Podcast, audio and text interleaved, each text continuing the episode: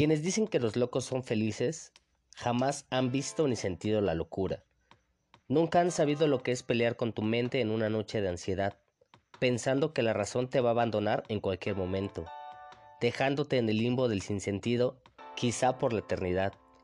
Nunca sabrán de los miedos irracionales y los tormentos que con ellos vienen, el hablar solo y que se te escape por la calle un grito de cállate, o un no dirigido a cualquier otra parte de las muchas que habitan en tu ser ante los recuerdos o las horribles posibilidades que se presentan en tu mente, mientras las personas te miran con asombro. ¿Quién negará que los celos son una manifestación de locura, la más común de las obsesiones? ¿A quién no le han arrebatado una noche de sueño aquellas fantasías tormentosas, enloquecedoras, que a más de uno han llevado al crimen? Un amigo al que le llaman el loco vivió conmigo algunos días en Iztapalapa. Íbamos a tocar juntos a las calles, su apariencia saltaba a la vista y su conducta aún más.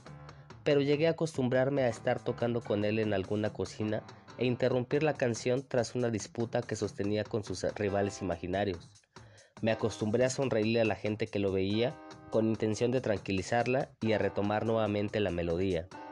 También a verlo golpeado constantemente, hasta que un día llegó literalmente bañado en sangre al cantón y el casero no quiso saber más de él. Pero ese amigo, sin duda, es un ser atormentado. ¿Por qué les digo esto? Lo pensé porque vi en el metro un sujeto vestido normal y bañado, pero hablando solo. Un golpe suyo contra la pared me hizo saltar y voltear a verlo. Se notaba atormentado, desdichado y algo fuera de la intersubjetividad que constituye lo que llamaría Husserl el mundo de la vida.